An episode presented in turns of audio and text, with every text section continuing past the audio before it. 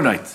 Enquanto ganha balanço para o confronto comercial com a Europa e com a China e conta com a ajuda de Israel para pôr fim ao acordo com o Irão, Donald Trump tem a sua verdadeira primeira vitória na Coreia. Claro que o mérito não é exclusivamente seu e o endurecimento da posição da China até terá sido mais relevante. Mas não deixa de ser um sinal de que a caricatura continua a não ser a melhor forma de lidar com Donald Trump. Será o tema da terceira parte do Sem Moderação de hoje. Na segunda parte, falaremos do veto presidencial à lei da Uber e de como os papéis políticos se parecem inverter neste debate. E nesta primeira parte, falaremos da ida de Manuel Pinho ao Parlamento, onde deverá ficar em silêncio por causa do dinheiro que continuou a receber do Grupo Espírito Santo através dos offshores para alegadamente beneficiar a EDP. O caso é mais uma nódoa no anterior governo do PS. Mas não se fica por aí. Tudo o que envolve o Grupo Espírito Santo e a EDP é também um retrato da natureza corrupta do capitalismo rentista nacional. José Eduardo Martins, vamos começar pelo caso propriamente dito. Eh, eh, não sei se concordarás com, com, com, com o que eu vou dizer, mas sendo diferente na dimensão e na relevância, ele pelo menos é, é pior no descaramento, a ser verdade as notícias, é ainda pior no descaramento. Não há memória de alguém ficar a receber uma avença enquanto é ministro uh, uh, de um grupo que, que ainda por cima sobre o qual toma decisões. Não, não, não, há memória de ser apanhado. Não há memória de há memória. Sim, lá está, não há memória. Não há memória, pronto. Nós não sabemos, teremos que esperar, evidentemente, para, para perceber mais o que é que realmente aconteceu. É preciso, aliás, que o próprio fale, não é? Coisa que ainda não, ainda não aconteceu, mas eu queria que tu desenvolvesse um bocadinho sobre as consequências políticas disto. Eh, eu começo por este ponto, talvez para esclarecermos no nosso debate. Se tu consideras que isto é um debate em torno do Partido Socialista ou se é um debate em torno de Manuel Pinho e, quanto muito, de Manuel Pinho e José Sócrates. Quem dera que fossem, quem dera que os problemas de corrupção do país começassem e acabassem no Partido Socialista e pudéssemos veiar tudo o que de mal aconteceu no país ao governo de José Sócrates. Não, não, não, creio que seja o caso, mas também não creio que tenha havido paralelo com este caso na história da nossa hum. democracia, que é obviamente o mais grave Eu por acaso sempre. acho que se calhar até houve paralelo, mas num tempo em que estas coisas não se sabiam ou não se conseguiam descobrir.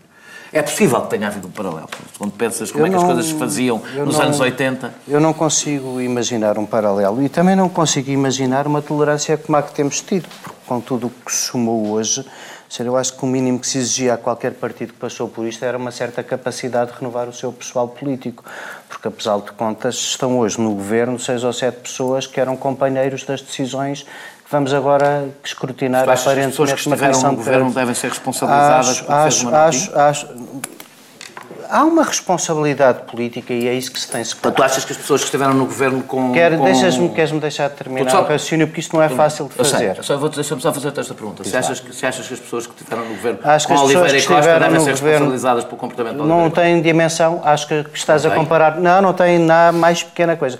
Oliveira Costa foi secretário de Estado dos Assuntos Fiscais. Eu não vinha preparado e para falar de Oliveira Costa. Não, não, não, mas, mas podemos falar de Oliveira Costa, porque assim, porque eu não entro no campeonato do teu corrupto é melhor que o meu. Uh, uh, o Oliveira Costa foi secretário de Estado dos Assuntos Fiscais e aquilo porque está a ser julgado e condenado é sobre a sua atividade bancária. Aqui estamos a falar de um primeiro-ministro e de um ministro da Economia do mesmo governo. Isto não tem paralelo com nada, por muito que vos custe, por muito que vos faça sofrer. Eu não apoiei nunca o governo anterior. Portanto, oh, oh, oh, Daniel, eu só te faço uma pergunta. Se porventura no governo Barroso tivesse havido um, o Barroso e o ministro da Economia do Barroso estivessem na situação em que estão o Sócrates e o Pinho, achas porventura foi, que foi. se repetiam? Não, não, achas porventura, se houvesse indícios, se, se se o primeiro-ministro Durão Barroso tinha sido corrupto e que o seu ministro da Economia recebia uma avença do Grupo Espírito Santo,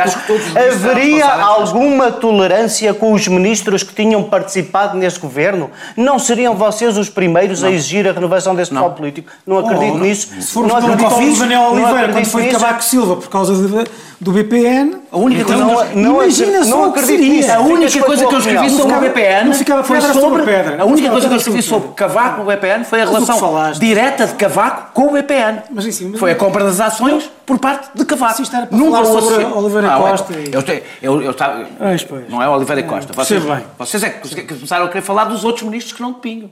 Dos ministros que estão lá Mas eu estou-te a dizer que acho que a consequência É política de um governo que tem um primeiro-ministro... Sim, claro, acho que essas pessoas não não os deviam fazer parte do policiais. pessoal político do governo. Portanto, achas que Há Silva se deve demitir? Acho. Acho que há uma dimensão de responsabilidade política em que todos os que fizeram parte daquele governo... António Costa deve se deviam demitir. ige- E o António Costa saiu em 2007 Fez parte para presidente governo. de Câmara de Lisboa. Fez parte daquele Nunca governo. esteve ao lado do Manuel Pinho no Conselho de Ministros, não tomou nenhuma das decisões que o Bloco de Esquerda quer escrutinar numa comissão de inquérito.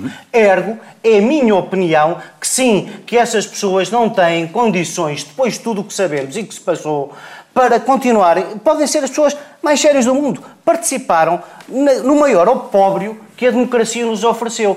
Lamento imenso ter nascido o Partido Socialista um instrumento disto. Mas Não lamento, porque se fosse Foi. o PSD não estaria Foi. a dizer isso, Foi. todos nós Se fosse o sabemos. PSD, Não nem os chefes de gabinete Não. Aquilo que toda a gente sabe é que se fosse o PSD, nem os chefes de gabinete voltavam ao governo, quanto mais os ministros. E por- nem os chefes de gabinete voltavam ao governo.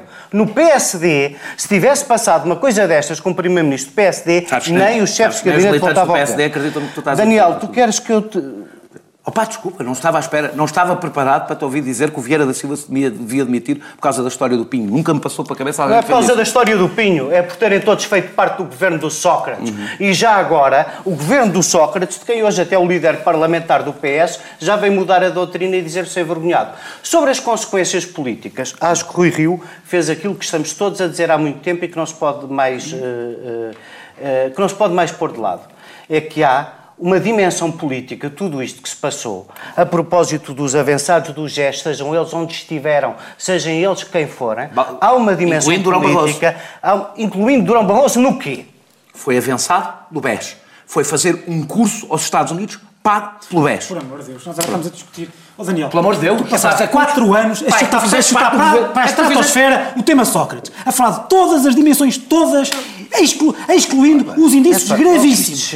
E agora chegas, chegas a este ponto e queres falar de Durão Barroso. Desculpa lá, Daniel. Desculpa lá. Pá, eu Isto não- é absolutamente Pá, vocês-. Tu queres, portanto, perguntar se o Durão Barroso teve uma avença Todas do as BES e o que é que fazia em troca? indícios. E agora estás a falar de Durão Barroso sem o mínimo indício. É E inacreditável. aí, qual é o indício de corrupção na vida de Durão Barroso? Então não é todos que estiveram Qual é o indício de corrupção na vida de Durão Barroso? Qual é a comparação que estás a fazer? Estou Tu disseste que todos os que estiveram avançados com o Grupo Espírito Santo, o Eu que inclui Durão. Barroso. Eu gostava que Então, soubesse. então estás a falar de Gostava todos. que soubesse. Estás a falar de todos os que estiveram avançados e há indícios de corrupção. As duas coisas. Caso contrário, tens que lá o Durão Barroso. Eu quero Pá, eu estou a seguir o teu a raciocínio. Não, eu só não estou a seguir o teu não, não raciocínio. estás. Estás- Não, não estás, Daniel. Estás a facto tentar visível. torcê-lo de Não, uma forma, aliás, pouco honesta. Achas que isso é o? O que eu te estou a dizer Achas é que que é o acho interessante sabermos é todos quem menos um éramos na bocadinho lista suspeito. do GES, que o jornal onde tu trabalhas ameaçou divulgar e disseste que que é um nunca divulgou. Estás a colaborar. Nem um bocadinho. colaboras. Pronto. Mas mas espera aí, eu ainda nem, ainda Tá, nem entramos continua, no tema. continua, ainda nem é. entramos no tema. O tema é, Rui Rio quis fazer uma discussão e de repente a discussão que ninguém queria fazer, todos querem fazer. O efeito político é assim. Isto estava tudo fechadinho numa caixa. Não se podia falar de Sócrates, não se podia falar de Pinho, não se podia... Não, não se falava.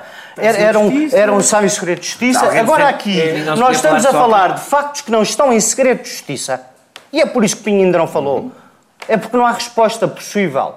Porque isto são factos demonstrados documentalmente, não são opiniões, e A, não estão em segredo de justiça. E B, bebem de todas as investigações abertas. Em função disso, Rui Rio quis fazer uma pergunta simples. O senhor era ou não era avançado num banco enquanto foi ministro? E o Bloco de Esquerda avança para uma comissão de inquérito, que vai acabar até a tentar descobrir onde está a média, mas que basicamente, onde é que vem a associação? Eu ainda não percebi. Sobre o tema rendas da EDP, eu acho que nós valia a pena um dia gastarmos 20 minutos a perceber do que estamos aí a falar. Onde é que vem a associação? Uh, porque eu não consegui perceber a associação Rendas EDP, a comissão de inquérito proposta, eu não, eu não vi em lado nenhum que Pinho seja acusado Sim, estar a receber para beneficiar a EDP. Ah, amor está de no Deus. processo Ele da EDP. aliás. de um banco que tinha 3% da EDP. Não é isso. Não vi em lado nenhum. Está no processo. Não vi em lado nenhum. A única coisa que está no processo Ah, sobre a então. EDP Ah, então foi é a Universidade de. Colômbia. É a Universidade de Colômbia. Não é mais nada. E, portanto, eu não vejo onde é que está essa simples associação entre Pinho e EDP. Não, não está. Opa, Não, então- não então as está. notícias que eu li estão todas Não. erradas. É não pá, então vai ver o processo porque ele não está em segredo de justiça, Daniel. E ainda por cima é jornalista, Leste pelos vistos tens interesse. Não, não está. Não, não está. Não, não está.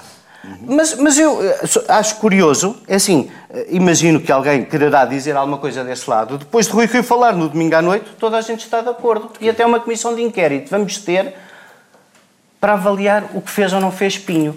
Eh, eu gostava de saber qual é a diferença de raciocínio em relação a Sócrates. Se calhar também podes fazer essa pergunta ao PSD.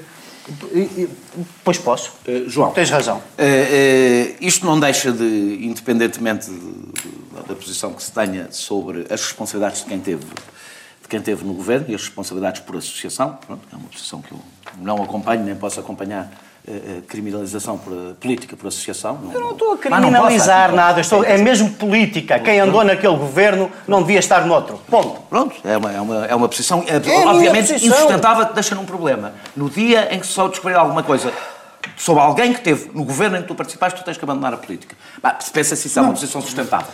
Pensa se isso é uma posição sustentável. Uh, uh, não é uma posição sustentável. Tu não podes criminalizar. Santos Silva, Vieira da Silva e todos os outros estavam naquele Conselho de Ministros eram, eram, eram portanto, totós. Não, não eram totós. Eram totós. Não percebiam Sócrates, não percebiam Pinho, não percebiam nada do que se pensava à volta. Eram, todos, eram todos totós. Era totós, estava rodeado de pessoas que tiveram Se tu conseguires dizer que algum deles passou-lhe alguma informação suspeita ou alguma decisão pouco clara e que eles fecharam os olhos, terias toda a razão. Não é disso que eu estou a falar. Que era, aliás, presumido, são pessoas seríssimas. É isso que interessa. Ó Zé Eduardo, Zé Eduardo, se um amigo teu ou um colega teu for corrupto, tu não és polícia, não tens o dever de investigar, nem o dever de saber, a não ser que te passe à frente dos olhos... Então qual é a responsabilidade política que o Partido Socialista quer tirar disto? Nenhuma? Ah, Fui eu? Não foi o PS que os lá pôs? Essa é a pergunta. Querem não. saber quem é o Pinho? Qual é a responsabilidade não. política então do PS nisto? É nenhuma? Quem os lá pôs foram os eleitores, mal ou bem, e na minha não, opinião, não, não, mal. Quem escolhe os ministros não são os eleitores que escolhem ministros. Estás completamente enganado. Quem escolhe ministros é o Primeiro-Ministro. Portanto, se querem saber de onde é que veio o Pinho, comecem por perguntar a quem o convidou. Foi Sócrates. Pronto. Por isso, a responsabilidade. Ainda compreendo que tu digas que a responsabilidade. Ainda consigo compreender que tu digas que José Sócrates é responsável pelo comportamento de Pinho. Deixa-me acabar a frase. Sim, não vou poder falar. Eu compreendo que possas responsabilizar o Primeiro-Ministro pelos comportamentos dos ministros. Não compreendo como, como responsabilizar um ministro por comportamento dos seus secretários de Estado. Tenho uma certa dificuldade em compreender que tu tentes responsabilizar um ministro pelo comportamento de outro ministro. Nunca tinha visto esse raciocínio na política portuguesa, nem na política em lado nenhum. É não pronto, ser, é, não. É, ser que tivessem uma participação claro. é alguma das coisas de que eles Ou por ação ou por omissão. Independentemente disto, há lições políticas que o Partido Socialista tem que tirar. Eu devo a minha, a minha pergunta que tenho para fazer, e que estava implícita naquilo que eu escrevi ali, que é o que eu, que eu disse na, na, na introdução, há. Uh, uh, a esquerda sofre muito mais com casos de corrupção, na minha opinião, do que a direita. E sofre muito mais, não é processo superiormente moral. Sofre muito mais, não, sofre muito mais, tem, é, mais, tem, tem que ser mais exemplar e não, no meu ponto de vista não é por nenhuma superioridade moral, é porque a esquerda defende eu, mais do que a direita, deixa-me Mas eu acho que esse, esse, espírito de superioridade moral mas a esquerda tem sempre desarma nestes casos. Mas és tu. Desarma. Mas és tu. Mas, não, porque não está atenta, porque acha que como é, é boa, é? como é boa, eh, é melhor do que os outros, pá, como acha que é melhor que os outros... respondeste ao Manel, que não sou eu, não é isso que eu disse. O que eu estou a dizer é, é exatamente é, bom, é porque se a esquerda defende a intervenção do Estado, tem que ser exemplar é isso, na é intervenção isso, do Estado, na criação do mecanismo. Não, a direita tem que ser. Como não, defende tanta, tanta intervenção do Estado, até diz que a intervenção do Estado é normalmente indiciadora ou promotora é de corrupção não tem as mesmas ah, tá dificuldades nem as mesmas responsabilidades. É, Isto não tem nada a ver com é, superioridade é, moral. Espetacular que isso tem a ver com, é espetacular que a empresa então de que estamos a falar, do capitalismo rentista, tenha sido toda a vida um monopólio público e que o único problema sério aqui é não é concorrência nenhuma, é continuar a ser aquilo que sempre foi de natureza, um monopólio público. Exato, é um monopólio é, privado. É um monopólio de Deus. Neste momento é um monopólio privado. É, é, mas é, a minha pergunta é exatamente, tem exatamente a ver com o que tu disseste, ou seja, os casos, pela esquerda defender uma maior intervenção do Estado, evidentemente os efeitos políticos para a sua agenda política são muito mais profundos, e a minha pergunta é se o Partido Socialista não continua a ser um partido ligeiro na relação com o seu pessoal político, na escolha do seu pessoal político nesta matéria. Ou seja, se o Partido Socialista tirou alguma lição, independentemente agora do e eu não entro nessa de que os nossos corruptos são melhores do, do, que os outros, até no meu caso, deles é meu. Não, não parecia. Eu, tu, se tu fazes associação, eu faço. Eu parecia. sigo o teu raciocínio. Se é por associação, é por associação. Parecia. Eu acho que se deve ter, ser é coerente nestas coisas. E, e, e, a minha pergunta é se não achas que o Partido Socialista, mesmo não fazendo uma reflexão autofágica, mas não tem que fazer uma reflexão sobre o que foram os quatro anos de, de, de José Sócrates e as lições que seis. tem que tirar, os seis anos, peço desculpa, os seis anos de José Sócrates e as lições que tem que tirar, pelo menos na seleção do seu pessoal político. Bem, se houvesse exemplos reiterados disso, eu concordaria contigo. Acho que uh, aprovar-se tudo o que está neste momento a ser julgado é um caso, obviamente, gravíssimo, quer o de Sócrates, quer o de Manuel Pinho. O de Manuel Pinho tem esta dimensão insólita, como tu disseste, não um, penso não haver registro de um ministro com, com, dados, com dados públicos uh, ser comprovadamente alguém que recebia dinheiro de, um, de, uma e não achas empresa. que o exemplo dado pelo Primeiro-Ministro uh, pode contribuir para, para, para, o descaramento? Ou seja, também é a primeira vez que assistimos a um caso que envolve o Primeiro-Ministro. Se o exemplo do Primeiro-Ministro, mesmo quando não era conhecido, mas uh, o comportamento do Primeiro-Ministro não contribui para uma maior liberalidade, se tu quiseres, para utilizar esta expressão, neste comportamento repara uma coisa. Um, não há nenhum processo que o Partido Socialista tenha, característico do Partido Socialista, que, que tenha levado a escolher Pinho ou outro qualquer ministro para aquele governo. Obviamente que todos os primeiros... Um partido tem que ser exigente com as pessoas que elege e, e que coloca à frente como dirigentes e, e espera-se que esses dirigentes sejam exigentes na escolha do pessoal político que depois os acompanha, seja no partido, seja na, na, na, num governo. Eu não sei se haverá algum ensinamento em particular que o Partido Socialista retire daqui. Uh, obviamente que o Partido, o Partido Socialista já há hoje dados suficientes para que isto envergonhe o Partido Socialista, obviamente que não, não quer dizer, independentemente de, de, de Sócrates ser condenado ou não, as próprias. Uh, coisas que o próprio Sócrates já reconheceu publicamente, o facto de viver com o dinheiro do amigo não abona propriamente em, em favor dele. Não Depois é viver, atenção, não é só viver à conta de dinheiro do amigo, é viver de empréstimos do amigo ou à conta de dinheiro supostamente do amigo que lhe, é, que lhe chega via transferências em dinheiro Sim. vivo de somas Tudo exorbitantes. Isso é, é inaceitável. Resta, ah, saber agora, resta saber agora eh, se a justiça prova ou não o crime de é. corrupção. Não percebemos que provas é, é que há e que relações é que há. Não me parece. Já todos percebemos o que não me parece. coisas pode dizer então em relação ao Pingo. Daniel, não me parece. Ele disse desde o princípio não me parece que o Partido Socialista ou qualquer outro partido possa tirar nenhum ensinamento disto, porque repara, se me dissesse assim, há um teste que o Partido Socialista não fazia e que agora, e que existe aí disponível e que eh, é um teste que revela indícios de, de, de falta de, de, seriedade ou de, ou de eh, alguma inclinação para a corrupção e que o Partido Socialista desvalorizou e que está aí, pode-se comprar nas farmácias e que damos às pessoas para, eh, e temos o resultado a seguir. Se isso existisse, sim, o Partido Socialista devia passar a adquirir esses testes. Como isso não existe, o Partido Socialista tem que fazer aquilo que qualquer partido tem que fazer, que é ser criterioso na escolha quer dos seus líderes, quer do pessoal político que os acompanha. É só isso. E espero, e tenho convicção que o está a ser agora e espero que continue a ser no futuro. Como não tens muito tempo, eu não te vou fazer nenhuma pergunta. Sim. Já tens tema não, aqui da, do nosso, da, da, conversa que tivemos até agora, já tens tema para...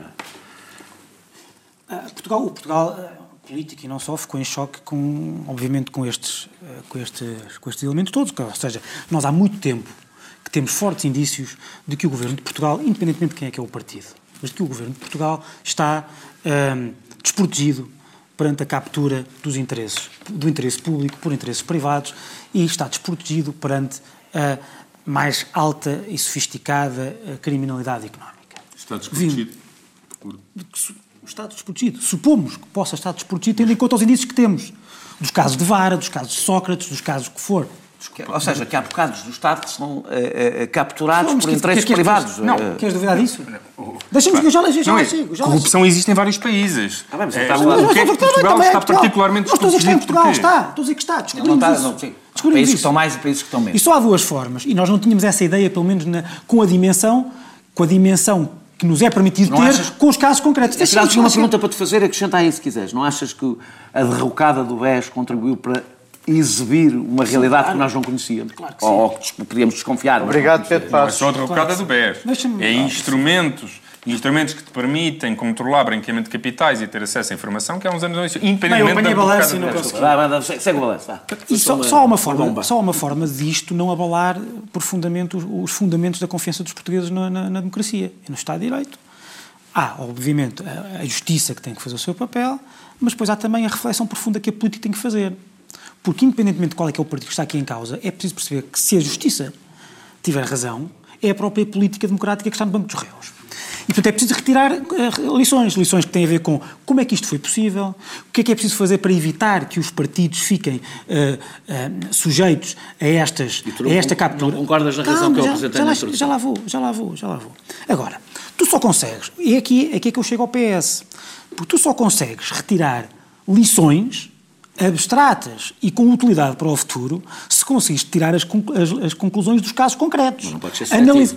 Não estou a dizer que tens que ser seletivo, mas, e portanto, nestes casos concretos, o PS, nestes casos estamos aqui a falar de Pinho e de Sócrates, outros haverá, é o PS que tem que tirar as principais, tem a principal responsabilidade de explicar, porque é o PS que percebe, é o PS que sabe como é que foi o processo, o que é que aconteceu para Pinho, que não sabe de onde é que veio, quer dizer, sabe de onde é que veio, mas porquê é que ele sai do BES para, para ser Ministro da Economia do PS? E, e como é que passou? Como é que nunca ninguém se questionou? A direita nunca fez essas reflexões. Porquê é que achas que o PS deve fazer? Eu não é que não é o meu e o teu. Porque, é... porque o caso que nós temos entre nós é o caso de Manuel Pinho. Mas se, é calhar, se calhar é por isso, não sei, mas não, posso estar a ser. Nenhum mas posso estar a ser. A direita. Posso estar a ser nunca nenhum, não sei. dizer, porque nunca nenhum partido fez essa reflexão. Porque é que quando tiveres, é quando tiveres um partido perguntas, quando... Tu estás a pôr perguntas gerais. Olha, estás a pôr perguntas não, gerais, não, não podem ser perguntas concretas. Quando, se e quando acontecer no caso esta Já direita, uma coisa pode ser certeza, eu não vou fugir com o rabo à seringa. E eu se não tiver... é fugir, Aliás, por uma razão. Está a fugir o rabo porque eu tenho a sorte que vocês não tiveram de aprender com os erros dos outros, designadamente com os vossos, que andam há 4 anos no tempo só. E mais, no caso de Vara e etc., o Freeport e etc., e, e que andam sempre, sempre, ou, ou é uma vasta conspiração da direita, da política e da jornalística, ou é uma vasta conspiração do Ministério Público, ou de ambos, e só agora, Francisco, em 2018, é que estão disponíveis para esta discussão. Houve alguém acusado, acusado é tu sempre disseste. Tu sempre, tu sempre disseste. Tu e o Zé Eduardo sempre disseram que o Noronha de Nascimento e o, procurador tinham impedido, impedido deixa deixa a investigação a Freeport e companhia. E depois chegou uma pessoa que Vocês... aí sim não, fez desculpa, tudo. E curiosamente essa pessoa oh, nunca fez nada em relação a Freeport. Eu cada vez que digo aqui que o PS tem alguma responsabilidade, tu dizes, até o PSD. Desculpa, nós estamos a discutir este tema. Mas tu falaste Sabe que não percebo? Quer dizer, quando eu vejo, tu quando eu vejo Carlos César... tu não estás a discutir este tema, tu estás a fazer, como ele disse, uma pergunta estou, geral que estou, depois aplicas ao concreto. Não, ou a pergunta é estou, é concreta ou é geral. Estou, Se é geral é para o PS, todos. O PS que sofreu com os casos concretos que estamos aqui a tratar, é aquele partido que tem a primeira, pode não ter mais, mas tem a primeira responsabilidade de explicar como é, que isto, como é que isto aconteceu para benefício do entendimento dos mecanismos da democracia. O PS como é que isto aconteceu. É essa, tem essa responsabilidade como eu, como eu tenho a responsabilidade de me acontecer alguma coisa falaste. para explicar. Os casos que envolveram o CDS, por exemplo, polemicamente, como os sobreiros, como os submarinos, tu falaste. Pá, que a minha pergunta é, se faz uma pergunta geral, para o concreto tem que se aplicar a todos os partidos, a todos os partidos que se viram num determinado momento, não pode abrir de repente aqui uma, uma cotada que é, agora sim, vamos falar do problema geral a propósito do partido. Quando foi do, do caso dos sobreiros, etc., que enfim foi arquivado... Como, como o Freeport. E tu falaste do Freeport ah, bem, aqui. Mas, Achei sim, que podíamos mas, falar dos casos que foram sim, arquivados. Mas, vocês podemos falar disso agora, porque na altura não escrevia em jornais, nem, nem falava na televisão, mas, enfim. Mas se quiseres, podemos, em vez de falar do tema do dia, podemos fazer uma é, resenha histórica. Envolve, envolve, podemos fazer uma, é o mesmo tema, fazer uma, resenha, uma resenha histórica. E, portanto, sim, o PS tem essa responsabilidade. Eu não chego ao ponto de. Claro que, obviamente. Não, não, mas deixa não, repara, não é isso. Clara, se eu tivesse feito parte de um governo em que o Primeiro-Ministro estivesse na situação que está o José Sócrates, achas que alguma vez voltava à política certo, na vida? Pelo amor de Deus. Mas o que eu estou a dizer é o seguinte: ah, eu não acho. Nunca, não voltava. Acho. Não, não voltava. Acho só, tenho não a certeza voltava. que voltavas e acho que fazias bem. E acho que fazias bem. Estás completamente Porque acho que esse raciocínio totalmente absurdo. E totalmente absurdo. Posso terminar? Não voltava. Cada um tem a sua noção de honradez oh, e das responsabilidades. Sou eu que tenho pouca, de certeza. O meu, o meu problema não é com a falta ou não de legitimidade dos atuais, dos membros do atual governo por, por terem estado nesse. O que me choca, isso sim, é que venham pessoas como uh, uh, Carlos César dizer que estão chocados com isto. Como se o que se soubesse agora fosse muito diferente do que se sabe sobre outros casos do PS. Isto, do Lupinho? Não, estou a dizer, mas o que sabe, por exemplo, do José Sócrates, ele hoje veio, veio dizer hoje na TSF uhum. está que está chocado, está envergonhado com o que sabe de Sócrates. Quer dizer, quando ah, até ontem uhum. era ou era um, é um caso da justiça, a justiça, a justiça, a justiça, o que é da justiça, a política, mudou o que é da política. Domingo. Quer dizer, mudou tudo. Mudou tudo domingo. Mudou tudo. É, e por fim, para dizer sobre, sobre Manuel Pinho. Nós também para fechar, nós sabemos. Tudo em todos. Não me lembro de nenhum partido ter pedido para José Sócrates ir ao Parlamento. nenhuma. O, o, Portanto, se mudou, foi para todos. O que sabe de Manuel Pinho. Uh, o que sabe de Manuel Pinho é suficiente para termos, fazermos uma análise uhum. política. E mais. Tens, e mesmo até, e mesmo até, e mesmo até jurídica. Mesmo até jurídica. Porque Manuel, o silêncio de Manuel Pinho é uh, bastante claro sobre o, o que está em causa. E não só o silêncio ele também já falou, falou através do seu advogado. Uhum. Não recusou, não, não, não, não, não recusou ter recebido aquele dinheiro. E, portanto, verdadeiramente nós podemos estar aqui perante um caso em que já está, está encaminhado, se não há corrupção, pelo menos há duas coisas gravíssimas para um membro de um governo. Fraude fiscal qualificada, que envolve offshores, e que pelo menos recebimento indevido de vantagem. Que é, aliás, segundo o Código Penal, uma forma menor, mas ainda assim uma forma de corrupção. E, portanto, dizer, não, não é preciso, não seria preciso mais para o caso já ser eh, absolutamente grave. Nós regressamos daqui a pouco para falar eh, de outro tema, da atualidade política, eh, o veto presidencial à lei Uber. Voltamos já. Não tenha propensão para fazer um acordo, se calhar, ao que chamam de Bloco Central? Eu não sou defensor dessa ideia de, de Bloco Central. Acho a que... política deles mantém-se. Pensando que pode governar numa aliança de Bloco Central. Não deixar passar nada em branco. Visam abrir caminho quer a recuperação do chamado Bloco Central. O Bloco Central teria problemas muito graves do ponto de vista. A semana do governo, dos políticos e dos partidos passada a pente fino. Ilusórios blocos centrais. Bloco Central. Não cabem nesta realidade. Com Pedro Adão e Silva e Pedro Marcos Lopes, moderação de Anselmo Crespo. Sexta, depois das 8 da noite e sábado às 11 da manhã. Muito boa noite, regressamos e desta vez para falar de um veto político eh, eh, de, que Marcelo Rebelo de Sousa fez à lei, chamar-lhe para facilitar, a lei da, da, da Uber, que, que, que, se aplica a todos os veículos eh, descaracterizados de transporte de pessoas. E eu resumiria assim, há, há quatro formas de lidar com, esta, com, esta nova, com estas novas realidades, que mais do que fugir à lei vão à frente da lei e às vezes o seu modelo de negócio é exatamente ir à frente da lei. É a sua grande vantagem concorrencial. Uma é a realidade normalmente vai, é, é, coisa, é uma coisa não, que não, aprendes não. no primeiro dia uh, de introdução ao direito, que é a realidade vai sempre, vai sempre à frente da lei. Não, não é isso que eu estou a dizer. Eu estou a dizer quando tu fazes disso o teu modelo de negócio, ou seja, quando as tuas opções têm a ver exatamente com o facto de teres uma vantagem concorrencial é ir à frente da lei. Uh, que é uma não. coisa diferente porque há uma aprendização. Utilizas a tecnologia uh, e não fazer, a lei ainda não enquadra a tecnologia. Não, não é. A tecnologia existe. A mesma, aquela mesmíssima tecnologia é utilizada para a MyTaxi, para apanhar táxis. Há mais tempo que a Uber. A MyTaxi é anterior à Uber. Portanto, a tecnologia já existia. A questão não é a tecnologia. A questão é aquilo ser um fornecedor que recorre, ser uma plataforma não, que recorre a serviços... negócio com base numa tecnologia É uma plataforma que recorre a serviços não regulados, em vez de, de, de recorrer aos serviços que já estão regulados como por exemplo os táxis. Eh, uma hipótese é não fazer nada, que era o que se tinha feito até agora, eh, não legislar e deixar basicamente uh, entregue à, à lei da selva.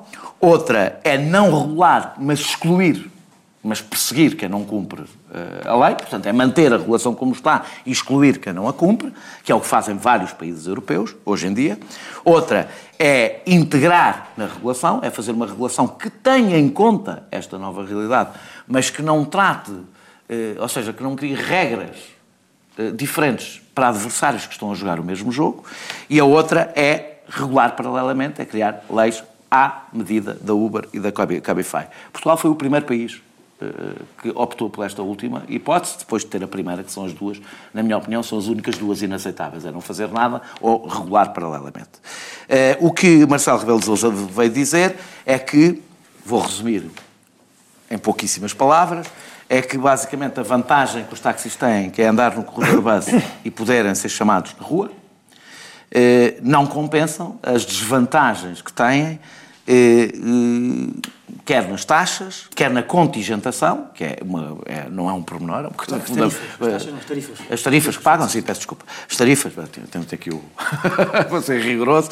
A, a contingentação, ou seja, o facto de haver um número limitado de carros em cada em cada, em cada conselho e imensas regras para onde podem e não podem apanhar passageiros e uh, os preços serem tabelados. Enquanto acho que Marcelo estava a pensar em acabar com este cartel regional dos táxis. Não, eu acho, o que Marcelo diz parece-me fazer todo o sentido, que é, não faz sentido fazer uma lei, que foi isso que foi feito. Importas ter isto duas vezes, só para ficar Faz todo o sentido. Acho que o Marcelo, aliás, eh, eu estou contente, Marcelo representou-me, sem eu nunca ter votado nele, eh, em relação a um governo em que eu também... Eh, bem, Mas que, não é isso um presidente? É um presidente, é de todos os portugueses, dos taxistas, dos motoristas da Uber e de todas as cervejas. Uh, uh, um, citando Marcelo. Um, o que, ele, o que ele diz basicamente é que não faz sentido estar a fazer uma regulamentação para, para, para, para a Uber e para a Cabify e deixar os táxis exatamente como está. Eu acho que ele podia ir mais longe e dizer que a regulação deve ser a mesma, que é a minha opinião, que deve se criar Mas uma não é regulação. isso que ele diz. Não, não é. Apesar de ser isso que tu pretendes que é que sugerir que ele é diz, não é isso que ele O que é diz. que eu acabei de dizer? Eu, eu não sugeri, acabei de dizer, senão não diria. Eu, eu achava que ele deveria ter ido mais longe, portanto, se eu, se, eu, se eu achasse que era isso que ele tinha feito, não tinha dito isto, mas apesar de tudo, ele diz basicamente uma coisa aproximada disto, é aproximem as regulações uma da outra, mesmo que não seja a mesma. O que é que tu tens de dizer ao teu ministro do Ambiente ultralibera- neoliberal em relação às preocupações sociais, democráticas e Ultra-neo, regulatórias? ultra-neo liberal, plus. eh, Em, co- em comparação com a posição sensata e social-democrata e moderada do nosso Presidente Eu não me revia eh, em muitas, muitos aspectos da proposta de lei do Governo, mas há uma coisa que não se pode acusar, que é uma, ser uma proposta ultra-neoliberal, até porque essa proposta, essa proposta fazia uma coisa que as propostas ultra-neoliberais e que os defensores da Uber, os defensores incondicionais da Uber, não defendem, que é tratar os motoristas da Uber como, como eh, trabalhadores e com direitos laborais. Isso estava na proposta que Marcelo Rebelo de Sousa vetou. Portanto, Mas uma- ele não votou essa, ele, ele não, Não, não. chamou a atenção para essa parte. mas o que eu estou a dizer é que uma proposta hiper neoliberal não trata. Não, está bem, mas Mas essa, que eu estava a ser, esta parte estava a haver, era um momento de humor e de chalaça. Claro, mas eu penso que é importante eh, enfatizar o facto de, contra o entendimento do que é Uber em Portugal e noutros países, apesar de já ter havido decisões de tribunais nesse sentido, a proposta de lei que Cavaco vetou tratava de uma maneira diferente os trabalhadores, tratando-os como trabalhadores da plataforma e, portanto, com, tendo direitos laborais, horários de trabalho, um conjunto de coisas. Portanto, isso estava na, na proposta de lei.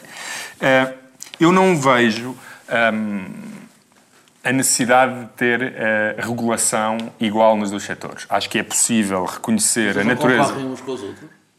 Não, são a não mesma exatamente. Não exatamente. São um serviço, Portanto, na minha opinião. O que Marcelo diz, e eu concordo, é que é possível equilibrar melhor as duas legislações que regulam realidades distintas.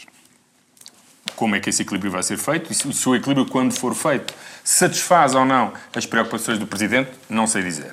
Agora, hum, é, é perfeitamente possível, obviamente, que eh, tu, para ter uma concorrência sã entre táxis e, e- e Uber, tu não tens que ter os dois sujeitos à mesma regulação. Tens que criar condições que permitam uma concorrência sã entre os dois.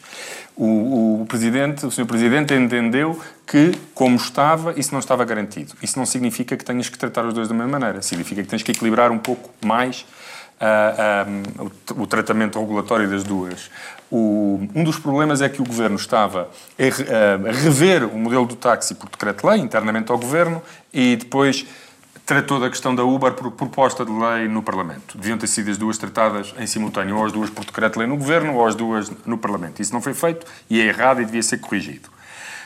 Um, uma das maneiras de, de- de responder ao Presidente, mantendo a, a regulação distinta das duas realidades, porque o facto do táxi poder andar no corredor bus e ter ser o único que pode apanhar pessoas na rua, nas praças, é um... É um é, é- No seu conselho.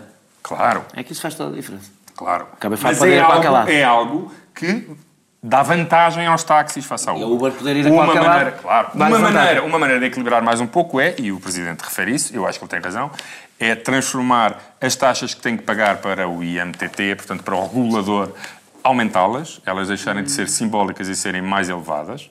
Mais elevadas. Porquê? Porque os táxis também pagam o alvará, que é caríssimo, e portanto se compararmos o custo do alvará com o custo da contribuição que nesta proposta de lei... Disseste bem, não são taxas, são contribuições. Sim. São taxas de forma. Está aqui o tipo que. Uma das maneiras manter de nível. equilibrar mais a balança... Taxas e taxinhas. Que é E, isso. portanto, eh, não ter uma área hiperregulada e outra menos regulada é, por exemplo, subir o valor da contribuição que a Uber teria de pagar. Eu acho que é possível encaminharmos para o reconhecimento que são realidades distintas, equilibrando um pouco mais as condições de concorrência sem acabar com uma ou com a outra. Francisco. Ou sem transformar uma na outra. Temos 5 minutos para vocês os dois, portanto. Sim, é muito rápido. Isto é um veto político. Eu sou, obviamente, a favor de que o Presidente da República faça vetos políticos. Enfim, não tenho que ser a favor nem, nem, nem contra, porque, porque está na Constituição. Mas o que eu acho é que o veto político, apesar de tudo, tem que ter uma fundamentação que não seja de natureza tão subjetiva e tão ah, contingente, chamemos-lhe assim, que o Presidente da República entre brutalmente, como eu acho que entrou aqui neste caso, no- no- na, na esfera, ah, na esfera do Governo. sinceramente. Porque, por exemplo, ele, ele diz que quer reequilibrar as. Uh, que achava que devia haver um equilíbrio. Uh, a análise desse equilíbrio em primeira, em primeira análise, ou melhor, em primeira, em primeira linha, é da legitimidade democrática do governo. E eu acho que ele erra, ou melhor, dá espaço a uma, a uma discussão que não é interminável. Porque aqui eu acompanho aquilo que o João estava a dizer sobre, por exemplo, a contingentação, que acho que era mais ou menos o que ele estava a dizer. A contingentação e a própria existência de tarifas fixas uh, pode ser uma vantagem, pode, pode ser uma desvantagem ou pode ser uma vantagem para os táxis. Neste momento. Depende dos sítios onde Não, estão. é que neste momento só é uma vantagem para a Uber e para a Cabify, porque verdadeiramente vivem ainda em regime de duopólio. Mas como é um mercado liberalizado, se houvesse mais 10 Ubers, ia ser uma desvantagem. Uh, para elas, podia ser uma, uma, desvantagem para elas. E tudo isto é bastante contingente e, e é, é, um pouco, aliás, é a crítica que se fazia às decisões do Tribunal Constitucional sobre as medidas de austeridade, sobre quem é que tem mais vantagens relativas, são os funcionários públicos, são os, funcionários, são os trabalhadores do privado, etc. Portanto, eu acho que isso era, é bastante Uh, para veto político, acho que é pouco, uh, acho, que é, são, acho que é pouco sólido. E depois há outra coisa que é, que, que também mostra, a meu ver, a pouca solidez da argumentação do Presidente da República, que é quando eu proponho como medida de reequilíbrio, medida de reequilíbrio, o aumento da contribuição. É, porque ele diz que é simbólica, isso tem importância, não é? Não. E tem razão. Certo, mas, simbólica, mas, mas, o PSD, é? mas ele vai de encontro àquilo que o PSD defendia na, na, negociação, porque o PSD defendia uma contribuição até 5% e o Governo, e depois aceitou aqui a proposta do Governo que era uma contribuição entre 0,1% e 2%. Mas isso causa um problema, que é esta argumentação do Presidente da República, aliás, como Vital Moreira veio já dizer e bem, coloca em risco a própria contribuição. Porque a contribuição só é contribuição, isso é constitucional, porque é uma contribuição para a entidade reguladora. Se for uma, contribuição, uma, uma, uma, uma, contribuição para o regulador, mas que serve para compensar os táxis e etc., então passa a ser um imposto e vocês estão a risco aí de, Eduardo, de queres. Juntar, queres juntar aqui ao Bloco Central dos Interesses e defender também a Uber? Quero. Ah, estou a brincar, pá. Posso mandar umas piadinhas? Quero, quero. Mas quero, quero. Eu ia dizer que concordo no geral com o que os dois disseram, mas sobretudo Pronto, a única coisa. É que podem ir para o intervalo. Mas, mas é que mas não, é, é que hum, eu não. Nem Marcelo diz aquilo que tu queres dizer, que são exatamente a mesma coisa. E não são exatamente a mesma coisa são realidades que, sendo ambas realidades de transporte, beneficiariam de mais equidade. São realidades de transporte coletivo, transporte individual coletivo. Não, não, falo, acontece, não acontece público, peço é individual tu, público. Tu não usas o Uber, para não. Mas sei, violas a lei. sei exatamente como é que funciona. Não uso Uber por decisão, uso a MyTaxi, é uma decisão cívica. Claro, cívica. Certo. Eu não uso a Uber, não uso a Cabify, nem uso a MyTaxi. Apanho mesmo da rua ou ligo para o autocubo. Mas a MyTaxi, a, My, a MyTaxi traz uma vantagem para, para, para, eu sei, estou a brincar contigo. para o mercado. Eu ando de metro. Eu, eu, tu és Brasil. É visão no metro em Lisboa. Eu, eu peço imensa desculpa, mas eu, como tenho que trabalhar, apanho sempre o mais rápido que está à minha mão de semear. eu apanho, eu apanho que me levar mais depressa. Hoje apanhei táxis e Ubers, apanhei os dois. Uh, Normalmente o táxi anda mais rapidamente porque o Uber pergunta há 5 minutos a perguntar se está bem o ar-condicionado e se quer esta música. não, não, não, mais chega. Por exemplo, eu para vir da Baixa para aqui ter com vocês a este maravilhoso Europa preciso usar as faixas de base e portanto venho táxi que é muito mais rápido. Tu não queres tomar uma Não são as me... Não. A posição política é no fundo dizer, eu, eu, eu, eu acompanho o Presidente dizendo que talvez não tenha sido o equilíbrio equitativo que duas realidades que são parecidas, parecidas mereciam. Agora, tem que haver alguma. Hum, tem, tem que haver diferença porque há objetivamente diferença nos modos de usar. E não é só porque tu tens uma aplicação, é porque a economia de partilha é mesmo isso. Não dizer, uh, a economia de partilha, uh, com todos os problemas que tem a montante, é mesmo isso. Quer dizer, as low cost não são a mesma coisa que as companhias tradicionais e por isso muito mais gente viaja. A Uber não é a mesma coisa que os táxis, entre outras coisas, porque tem umas. Porque porque partilha entre vários utilizadores uma maneira que os táxis não fazem. Portanto, as realidades não, não são iguais. Não são iguais. Então não há, sabes o que é Uber Pool? Mas é que tu podes Por exemplo, que não é Uberpool, não existe cá, portanto não é disso que estamos a falar. Não, não, não é a, regra, a realidade que estamos a falar. Hoje em dia há frotas da Uber, é uma, é uma coisa a realidade empresarial, é que... já não há partilha nenhuma, é apenas entre a, Cap, entre, a, entre a Uber, a Cabify Sim, e a MyTaxi, para, para, para, para claro. ignorar, para não falarmos da parte tecnológica, a única diferença, a única coisa que os distingue é a lei. A lei é que estão sujeitas as duas. Não há mais nada que as distinga. Rigorosamente mais nada. A única diferença que tem entre a Uber e a MyTaxi é que uma está sujeita a uma lei e a outra está sujeita a outra ah, lei. e isso implica que são coisas diferentes porque a lei mas impõe. Mas mais uma coisa. Só, só dizer mais isso uma é coisa. errado e, aliás, mais, eu acho que esta decisão política de Marcelo é de uma enorme profundidade, ao contrário do que vocês acham, de uma enorme profundidade por uma razão. A forma como legislarmos aquilo que tu chamaste de economia de partilha, que eu acho que é um eufemismo, a forma como fizermos essa legislação vai determinar muito do que vai ser a economia do futuro, os direitos laborais do futuro e, e, e, e a mobilidade e outras, outras questões do futuro. Portanto, eu acho que isto é, deve ter sido as decisões do Marcelo de maior profundidade. Aliás, a Uber só me interessa exatamente, inclusive, só... não é por causa da Uber. Deixa-me é fazer duas coisas. Não que as questões laborais te preocupam, já estavam resolvidas nesta proposta. E essa é verdade. Não foram, não foram colocadas em causa. Não, não, não. Colocadas em causa. Eu tenho que fechar. Não, não mesmo rápido, rapidamente. Eu tenho que ser uma frase. Eu percebo, eu percebo, que, eu percebo que, Marcelo, eh, eu compreendo que se as coisas são suficientemente iguais, tem que ter a lei, a lei tem que ser suficientemente igual para ambas, uhum. mas o que eu acho que é a, a, a, propensão que isto, que este veto de Marcelo mostra, é uma propensão para atrasar, ou melhor, puxar a Uber ou aquele modelo de negócio para trás uhum. e não uh, uh, o contrário. Eu acho que as duas e não o contrário. E verdadeiramente, no grande esquema das coisas, quer o TAC, quer o negócio dos táxis, quer o negócio da Uber, tal como está, estão, elas são próprias, estão, estão ambas em risco de caducidade, eu, verdadeiramente. a, questão da, a questão do poder andar no corredor bus dá uma vantagem tal aos táxis que eu acho que um transporte, um serviço de transporte que não possa andar nessa, não tem que ter contingentação, por exemplo. Acabaste de ver, a única diferença entre as duas é a lei. Eh, regressamos daqui a pouco para os ouvintes da TSF ou ouvem no podcast da TSF, que estará disponível muito brevemente, ou vêem no canal Q, vão, vão ligam a televisão e vêem a terceira parte no canal Q. Vamos falar da Coreia e de Trump. Our world is in trouble. People are hurting and angry. We will have no choice but to totally destroy North Korea. Mapa Mundo.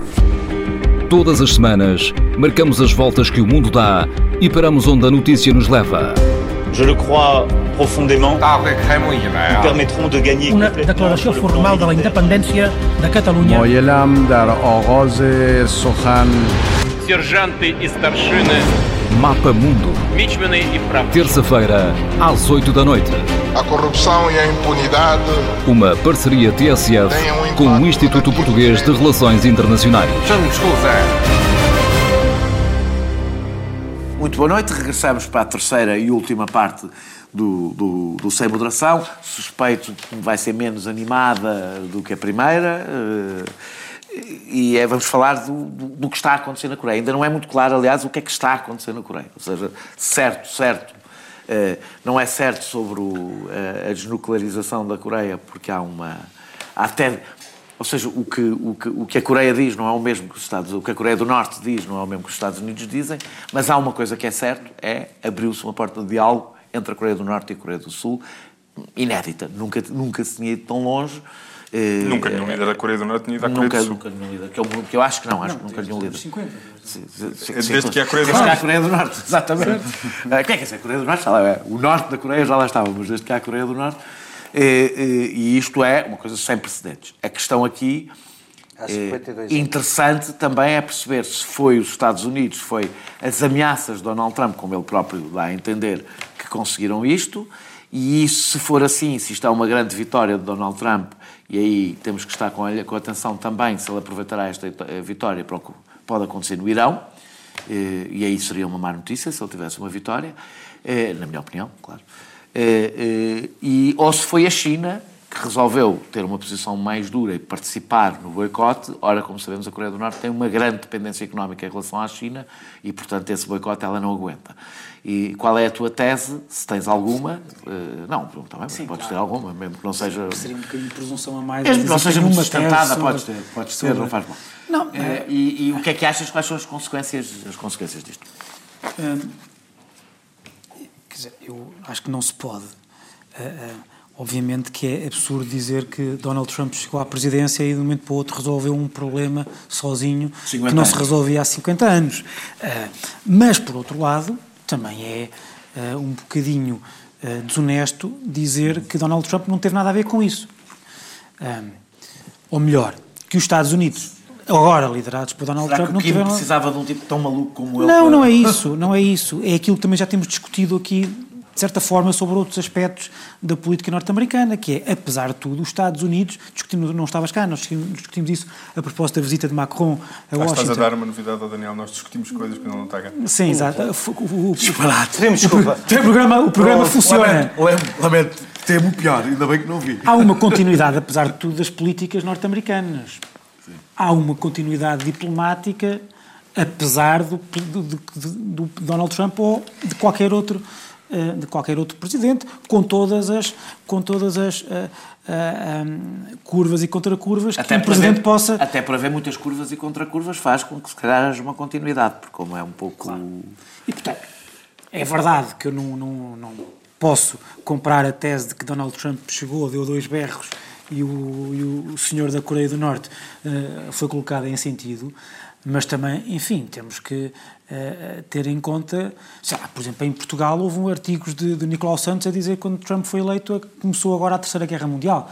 Nós também embandeirámos um bocado num alarmismo eh, eh, que agora é, está bastante frustrado, ainda bem, e que mostra que os Estados Unidos são, uma, são, apesar de tudo, um conjunto de instituições que estão a sobreviver um pouco melhor do que nós, se calhar, antecipávamos, quando Donald Trump hum, foi eleito. Dir-me-ás, não terá sido mais, isto não terá sido mais obra da China? É, não estou a dizer o contrário. Parece-me, Mas como é? tu sabes, como, como, como foi público, a própria, também fez parte da própria diplomacia dos Estados Unidos forçar a- a- ou convencer a China a ter, a ter uma posição mais dura Eu não tenho perante dúvidas que isto é, Pyongyang. há uma, em parte é uma vitória de Donald Trump, não tenho Portanto, dúvidas sim, disso. eh, claro, que, claro que ninguém pode. Se vai, agora vai ser, vai ser eh, Prémio Nobel da Paz, não sei, fala-se disso, mas o problema dele ser Prémio Nobel, o problema disto ser plausível é que um dia deram o Prémio Nobel da Paz eh, a Obama, que só, valeu, que só valeu a pena por causa do grande discurso que ele fez sobre a teoria da guerra justa quando recebeu o, o Prémio Nobel. ahm, Da paz. Da paz. A injusta. Da paz Hã? injusta. Não, recebeu o nome- Prémio Nobel da Paz e fez um grande discurso eh, sobre eh, como a guerra é necessária eh, por vezes. Zé Eduardo, isto tem. Para, para além, de, ou seja, nós, a história da Coreia nós não, nós não acompanhámos muito, muito aqui. Eu devo dizer que sempre achei que havia algum alarmismo nos discursos eh, que se faziam em, relação ao risco que poderia, do que poderia acontecer na Coreia, por uma simples razão. Acho que a Coreia, sendo um problema importante, não tem a relevância eh, internacional suficiente para levar a uma situação eh, dramática, mas posso estar enganado. Eh, eh, não é uma realidade que eu conheça em pormenor, mas se tu achas que isto tem, ou seja, um, o que é que tu achas do papel que a China possa ter nisto ou não? Dois, se achas que isto tem repercussões numa.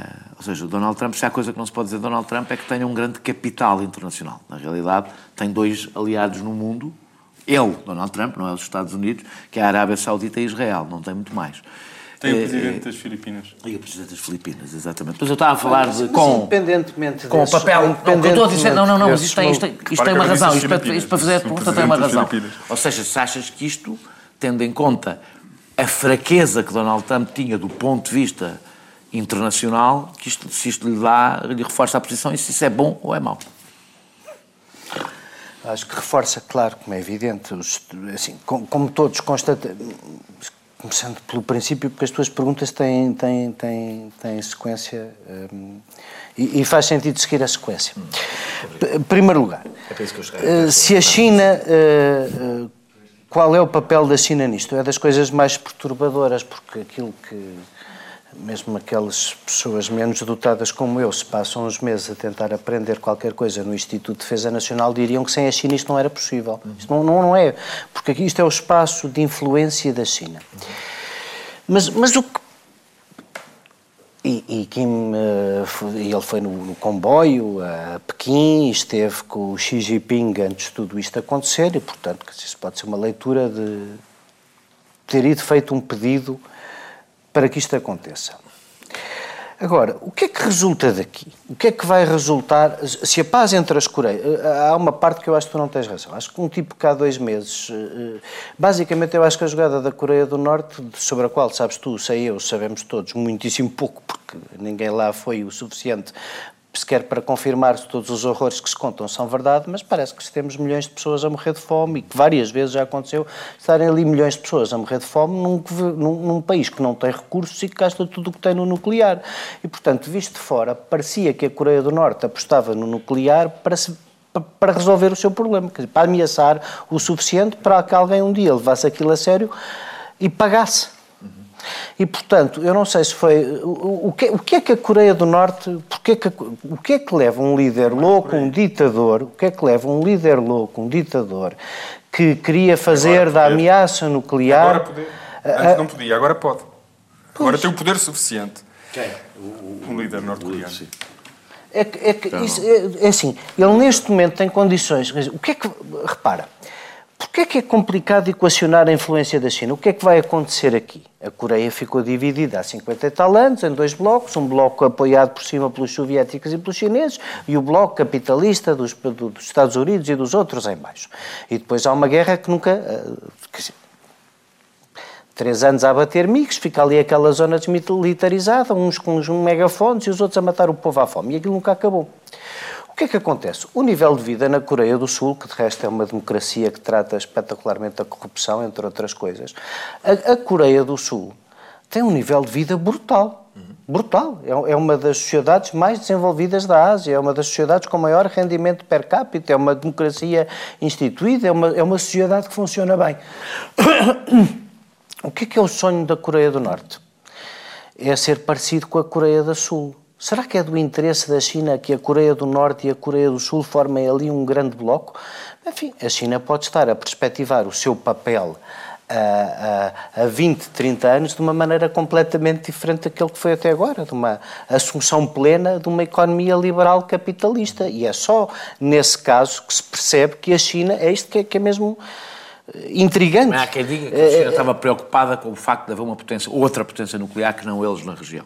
Mas não sei se é. Mas já. Mas, Já? mas isso, quer dizer, mas, mas, mas como tu dizes e bem, mas como tu dizes e bem, se a Mas China quisesse acabar com isso, they would just pull the plug, tiravam a ficha à Coreia do Norte e acabava-se o delírio. Sem a, China, sem, sem, sem a retaguarda da China, eh, iam aonde? E, portanto, acho, acho que isto tem muito mais de realpolitik que nós imaginamos. Não foi uma ameaça isto é bélica do Trump, acho que, isto, acho que isto é dinheiro só.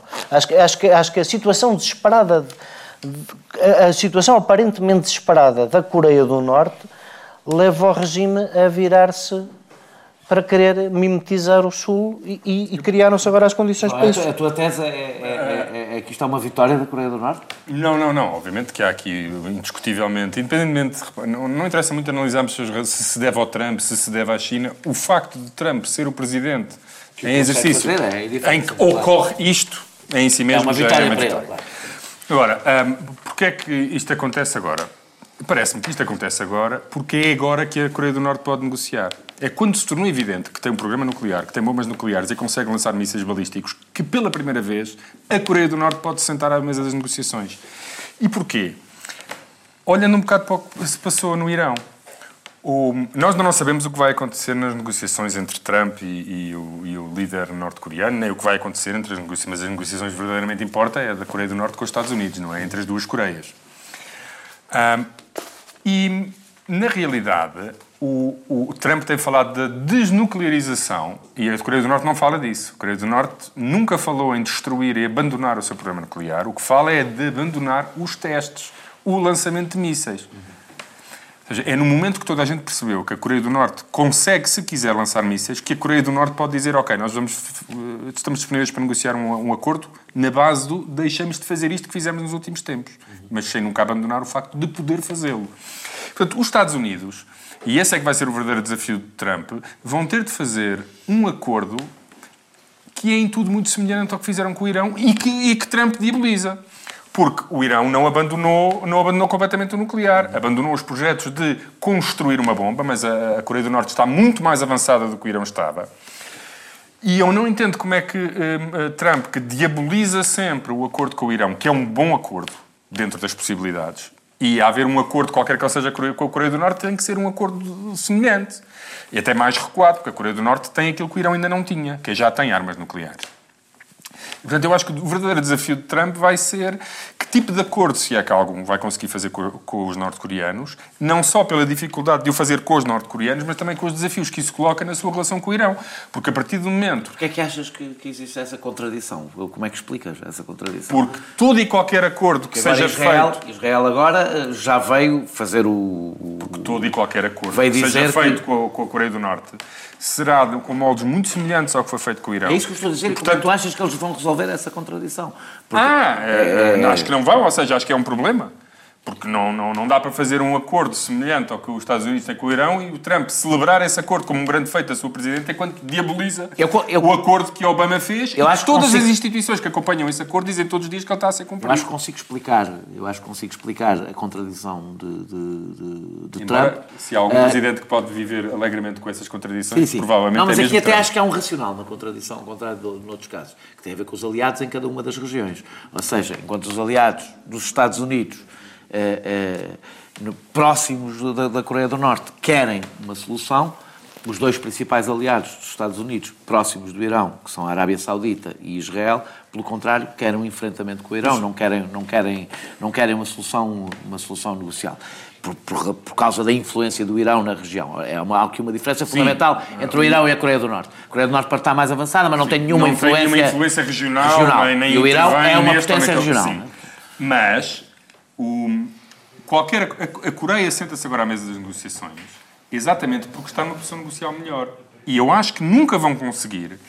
A desnuclearização com a Coreia do Norte nunca vai acontecer, porque a Coreia do Norte quer negociar são duas coisas. É com aquilo que considera ser uma posição de, de maior poder negocial, um, garantir a sobrevivência do regime e ter alguma coisa em troca que favoreça a sobrevivência do regime. Os norte-coreanos não vão negociar o fim do regime, a transição para a democracia e a, e a, destruição da cúpula militar que hoje manda na Coreia do Norte. Não parece que seja isso que eles estão disponíveis para negociar. E, portanto, na realidade, o que eles querem é dinheiro.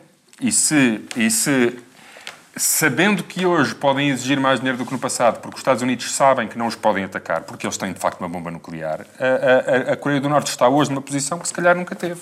É, é, no, no meio disto... Isto não retira uh, o, a, o questão que levantaste no início, que é isto ser indiscutivelmente uma vitória para Donald Trump.